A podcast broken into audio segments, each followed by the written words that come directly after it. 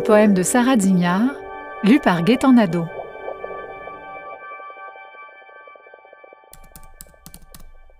Ma maison scellée, un port muet après l'orage, ton odeur en boîte, une photo tronquée. Les clés d'hier. Ta voix de répondeur, Le frigo qui fond dans le corridor. Tout ce que je tente de réserver, Bois la lumière.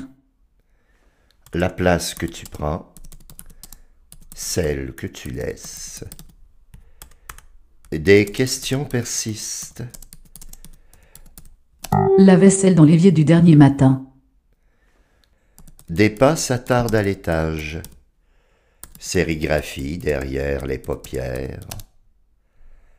À main levée, je retrace les frontières, toujours cette ligne brisée par l'absence. Compte tes temps de passage. Relis la médiane.